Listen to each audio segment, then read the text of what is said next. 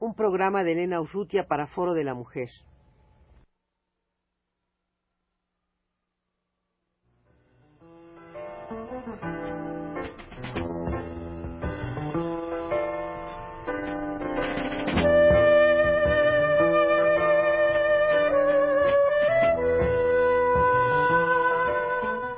Foro de la Mujer.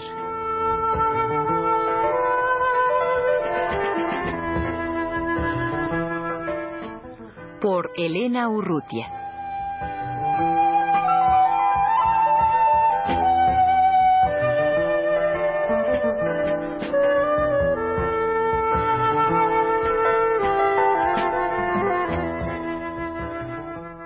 Las mujeres, la última colonia es un título de un libro que varias autoras, entre ellas Claudia von Berlhoff, eh, ha escrito. Claudia está con nosotros en los estudios de Radio UNAM, es profesora de sociología en la Universidad de Bielefeld, en Alemania del Norte. Em, Claudia, eh, ¿cómo eh, escribieron este libro las mujeres, la última colonia? ¿Cómo se despertó el interés de estas mujeres, cuántas son las autoras, eh, cómo surgió, venían trabajando en algún taller, en algún seminario que las condujo a este libro y, y bueno, cuál es la, el tema fundamental del libro con un título tan atractivo. Bueno, somos tres autoras, las otras son Verónica Benholt Thompson y María Mies que formamos un grupo ya hace como 10 años que estamos trabajando juntas en Alemania. Eh, todas somos miembros del partido del no del partido del movimiento feminista en Alemania y todas trabajamos eh, bueno en la universidad y en este tipo de instituciones. Así que mm, partimos de toda la discusión que se tenía en ese entonces sobre el famoso trabajo doméstico, toda la cuestión del, eh, de la división sexual del trabajo, que fue un tema, digamos, clásico del nuevo movimiento femenino en nuestros lados. Y como todas nosotras tuvimos ciertas experiencias, eh, habiendo hecho algunos estudios e investigaciones en el llamado tercer mundo, lo que siempre tratamos nosotras fue relacionar los fenómenos que se podían observar en nuestros países en cuanto a esa división eh, sexual del trabajo, relacionar ese fenómeno con lo que se está dando en el, famoso tercer mundo, como lo, lo, llaman. Por eso lo, lo, llamamos mejor colonia, las colonias, para, eh, para realmente definir la relación que nuestros países tenemos con el resto del mundo. Se hace entonces una traslación de esa división sexual del trabajo al campo internacional y entonces se, se llevaría a un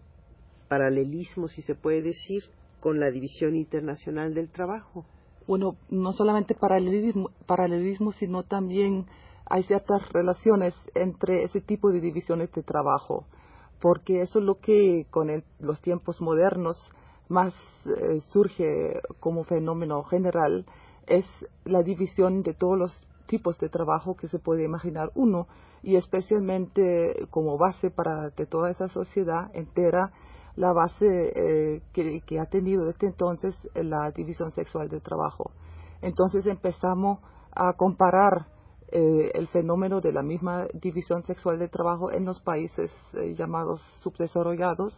para ver qué son las similaridades y qué son las diferencias y además ver que eso tiene que ver pues con la famosa división internacional del trabajo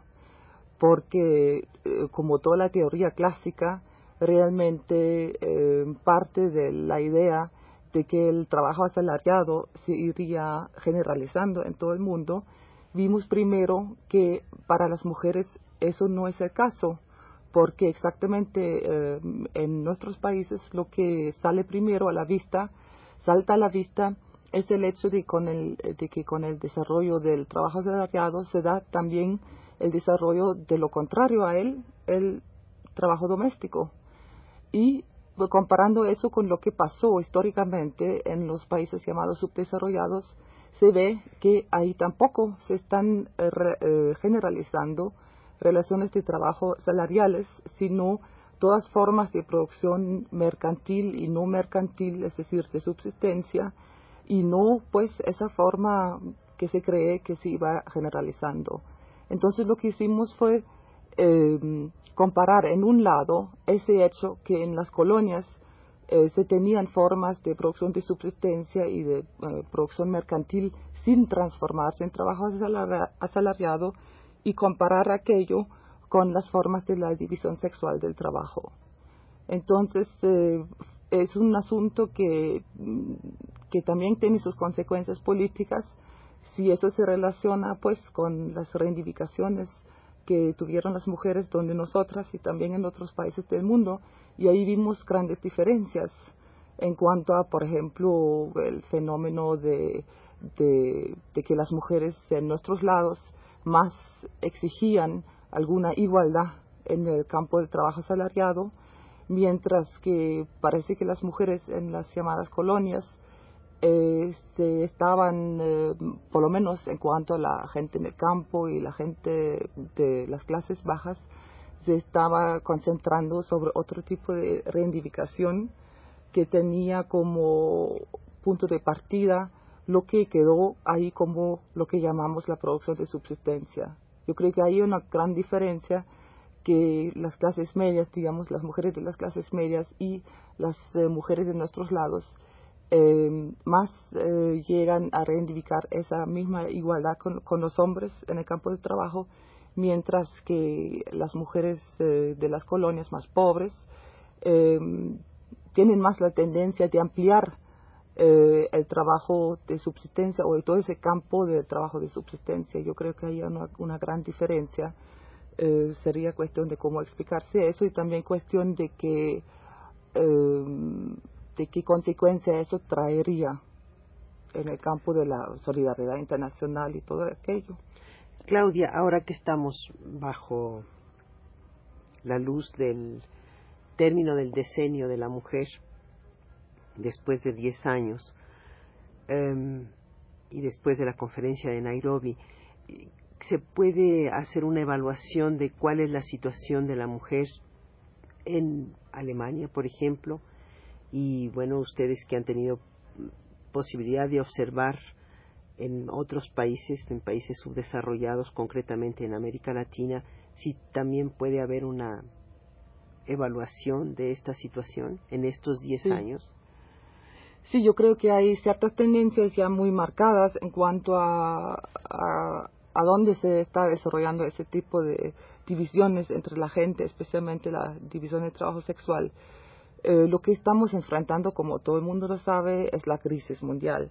Y eh, todos los estudios que se habían hecho sobre lo que llamamos el futuro del trabajo femenino demuestran claramente que hay ciertas tendencias que valen para todo el mundo. La una tendencia es eh, eh, echar las mujeres fuera del trabajo asalariado, es decir, las, las mujeres desempleadas eh, o dentro de los desempleados las mujeres forman un, una, son un porcentaje mucho más alto que en cuanto a su participación en general. Es una tendencia que se también observa en el tercer mundo que se echan las mujeres de los trabajos, digamos, mejor pagados y mejor asalariados, pero lo que no significa entonces que las mujeres se quedarían sin ningún trabajo asalariado o mercantil en general, si fuera tampoco, es decir, también hay trabajos no asalariados, pero de producción mercantil. Y ahí se observan cosas muy interesantes que se están creando nuevos trabajos o asalariados o no asalariados para las mujeres en todo el mundo, pero siempre trabajos que no, no llevan aquellas ventajas eh, que se, siempre se identifican con el trabajo salariado, por ejemplo, un salario suficiente, que no es el caso, que es un salario muy pequeño, condiciones de trabajo especialmente negativas para las mujeres, ninguna posibilidad de seguridad de trabajo, ningún ascenso, ninguna ninguna calificación, etcétera. En muchas ocasiones sería trabajo de medio tiempo. De medio tiempo, sí, muy muy no trabajos no protegidos como lo llamamos, tampoco por la ley y sin eh, seguro social, todas esas cosas. En que no se hace un contrato, en que son Exacto. contrataciones eventuales. Sí, yo creo que un ejemplo muy típico para eso es lo que llamamos, eh, lo que es aquí son las maquiladoras, aquí en México, en el norte, en la frontera. Ese tipo de fábricas donde trabajan especialmente mujeres, eh, se estaban eh, creando primero en el llamado tercer mundo y ahora donde nosotros también, con la crisis, se están cayendo, eh, digamos, las posibilidades de, de reivindicar eh, condiciones de trabajo normales y se está introduciendo el mismo fenómeno, mismas, las mismas condiciones de trabajo como las conocemos de aquí de las maquiladoras, por ejemplo. Y esta transformación, Claudia, ¿tú, tú piensas que puede ser que es semejante en, los países eh, subdesarrollados con respecto al, trabajo de la mujer? Lo que ha sucedido en este momento de crisis. Sí, eh, en un sentido, ¿verdad? Es decir, hay que, todavía hay que eh, hacer otra cosa, decir otra cosa adicional a esta, que va por el mismo lado que es el hecho de que se está renovando la, producción mercantil casera, algo como una industria doméstica, eh, que es un fenómeno muy viejo ya en nuestra historia, que se tenía, eso se llamaba Verlagswesen, que ese tipo de trabajo que aún menos se valoriza todavía porque se supone que si se hace en la casa es un trabajo que no se debe pagar entonces, ese tipo de trabajo mercantil y de producción mercantil está renovándose en todo el mundo. Por ejemplo, mujeres que trabajan, que, están haciendo costuras o cosas para el mercado mundial, o en otros lados eh, el famoso trabajo con la computadora en la casa, que ahí hay, hay muchos elementos también similares en nuestros lados eh, con lo que pasa aquí. Pero también hay diferencias, por supuesto yo creo que una de las diferencias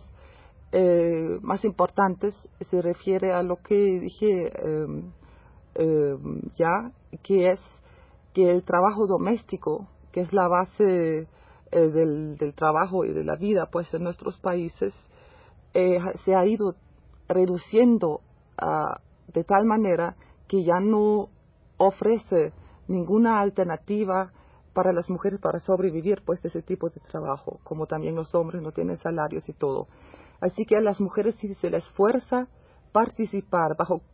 cualquier condiciones en ese trabajo público de la producción mercantil y, y sea que es un, un trabajo puede ser casi esclavista, pero no tienen otra forma como participar en aquello porque el trabajo doméstico se ha ido reduciendo de tal forma que no ya puede ser ninguna base para una vida, digamos, eh, que por lo menos por parte autónoma, una cosa así, ¿verdad? Pero ahí veo una diferencia con lo que se da aquí, pues. No lo que yo vi aquí sea en el campo. Yo acabo de regresar de Guerrero, donde viven campesinos muy pobres, eh, o lo que vi aquí en la ciudad, en algunos barrios, por ejemplo, en Santo Domingo eh, de Coyacán o en Tepito, es que, se, por ejemplo, la situación es muy distinta porque hay un, hay un campo de actividades fuera de la producción mercantil como tal, en donde las mujeres juegan un papel muy importante y que no se reduce solamente a la famosa reproducción de la fuerza de trabajo, sino se producen ahí alimentos, se producen eh, cosas eh, artesanales, se producen vestidos, zapatos, etcétera. Es decir, ahí en ese campo se tiene cierta base para ampliarlo, eh, para ampliar ese campo eh, también favorablemente para la mujer que no tenemos ya nosotras allá. El tiempo se nos ha terminado, Claudia, desgraciadamente, pero te agradezco mucho tu presencia en los estudios de Radio UNAM. Claudia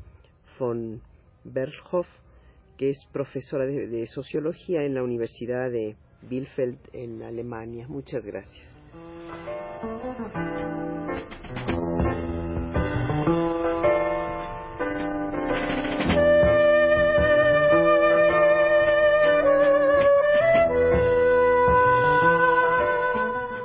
Foro de la Mujer.